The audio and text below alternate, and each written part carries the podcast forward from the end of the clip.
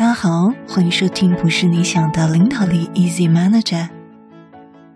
第三，所谓三人行必有我师。事实上，世界上到处都是可以教我们的人，这就是导师，也就是分享他的专业知识来帮助你改进的人。但是，有没有人会主动呃没事找事过来做这件事来帮助你改进啊？应该是很难哦。所以呢，当我们寻求具体建议的时候，你会发现有很多人其实愿意提供帮助的。那我们也不得不承认，每个人都有他优点的地方。所以呢，不管是什么技能，如果你想要学习，你想要了解，你都不要害怕去问。你可以说：“嗨，某某，你做什么什么的方式给我留下了深刻的印象，我想向你学习。你愿意跟我一起喝杯咖啡，分享你的方法吗？”这里说，请记住，既然你是在寻求帮助，那么人们完全可以有权说不，因为他们很忙，或者他们不确定如何提供帮助。无论如何，都要感谢他们。那么，戴老师前阵子呢，也经常遇到对我说不的，或者是冷淡的这种人，但是呢，也遇到说 yes 的人。那么，我遇到说 yes 的人，那就是我的收获，对吧？而且呢，我的收获还包括了更强健的心智。我们大部分的人都是怕被拒绝的，不是吗？所以，当我可以把拒绝看淡，我就能够更积极的去做，对吧？而且呢，也会比别人有更多的机会。这里说，我们都从别人的指导中受益，所以很多人也乐于付出，因为教学相长。第四，留出时间反思和设定目标。在哈佛商学院的一项研究表示，当我们将经验与定期反思结合起来的时候，我们会学到更多。尽管人们都更喜欢边做边学，但是这个研究表明呢，选择反思的这些参与者，他们的表现会优于那些选择额外经验的人。反思并不一定是一种沉重的过程，但是你反思是为了自己的益处，因此，请找到一个最适合你的方法。这里说，她喜欢在每周结束的时候，在日历上安排一个小时来思考她完成了什么，她满意或不满意，以及她在下周要注记的东西。然后她会在她的团队的 email 里面。记下一些笔记，作为保持这种习惯的简单方式。她还为自己设定六个月的个人目标，然后每六个月做一次更大的 review，这让这里有更长的时间来处理。一些他充满热情、雄心勃勃的那些专案，还有学习新技能，这里也在这边提供了他的一周想法是怎么写的。那我觉得看起来会比较接近像周报。那么在六个月的目标呢，这个部分。他也会写比较多关大方向的东西，然后每六个月结束时，他会提出自己的目标，并且评估他自己的表现。他觉得最重要不是成绩，而是他在这六个月他学到了什么。我觉得这点非常棒哦。如果我没有成功的让每个人以不同的方式去建构他们的工作，那我就要去想了，为什么会这样呢？我的策略无效吗？还是我没有沟通清楚呢？或者他们根本就无关紧要呢？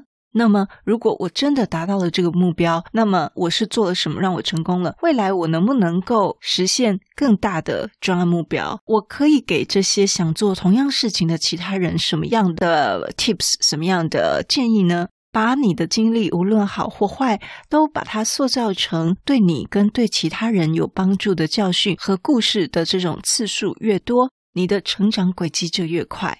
在这里，我要分享以前有一个朋友，他就是专门写部落格的。那他一开始呢，就是把自己购物的，或者是说一些有一点上当的这些经验写出来，结果想不到非常受欢迎。后来这个部落格也成为了他的一个被动收入。好，最后一点，利用正规培训。如果呢，你有机会参与正规培训，请你接受它。这可能意味着你会报名参加公司的研讨会，或者是一些产业的会议。这些正式培训经常是很有帮助的，但是呢，它很花时间，而且呢，也会花钱，然后很。很少人会觉得这是有必要的，因为平常工作就非常忙了，这样子值得吗？但答案通常都是肯定的哦。如果花十个小时接受培训，可以帮助我们将工作效率提高一 percent，那么这是一项不错的投资回报哦。因为每年节省一 percent 的时间就是二十个小时了。这里记得呢，他有一次参加了一个关于如何进行冲突的一日课程。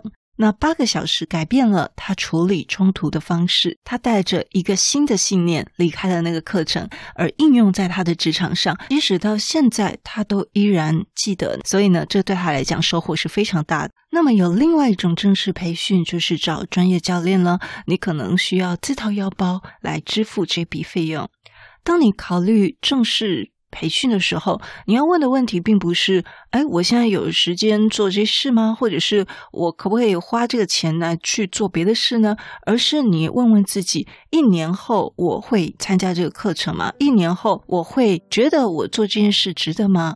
所以，当你投资于个人学习跟成长的时候，你不仅仅是在投资自己的未来，也是在投资团队的未来。因为当你越优秀，你就越能够支持别人。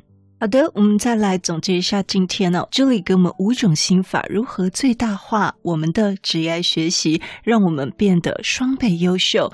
一、征求意见跟反馈；二、把你的主管当作教练；第三，把每一个人都当成是你的导师；第四，留出时间反思跟设定目标；第五，利用正规培训。主管们经常认为，主管这个角色是为了其他事物来服务的，为了组织的使命来服务，为了团队的目标来服务，为了他人的需求来服务，以至于很容易忘记，在整个管理的旅程中，最重要的角色就是就是你自己。我最近听到了一个管理的说法，我们在职场中应该扮演好自己的角色。如果你身为主管的话呢，该明确的对你的同仁传达组织的任务，以及当同仁做不对、做错的时候，你不应该是轻描淡写的把这件事情带过去，而是要明确的让他们知道他们需要改进，而且他们做错了。那这时候呢，你可能会成为一个你不喜欢的样子。那他的理论呢，就是我们在每一个职场中都是扮演好自己的角色，因此你有可能会成为你不喜欢的样子，那个并不是最重要的。但坦白说，我也曾经为了这样子的状态困扰过。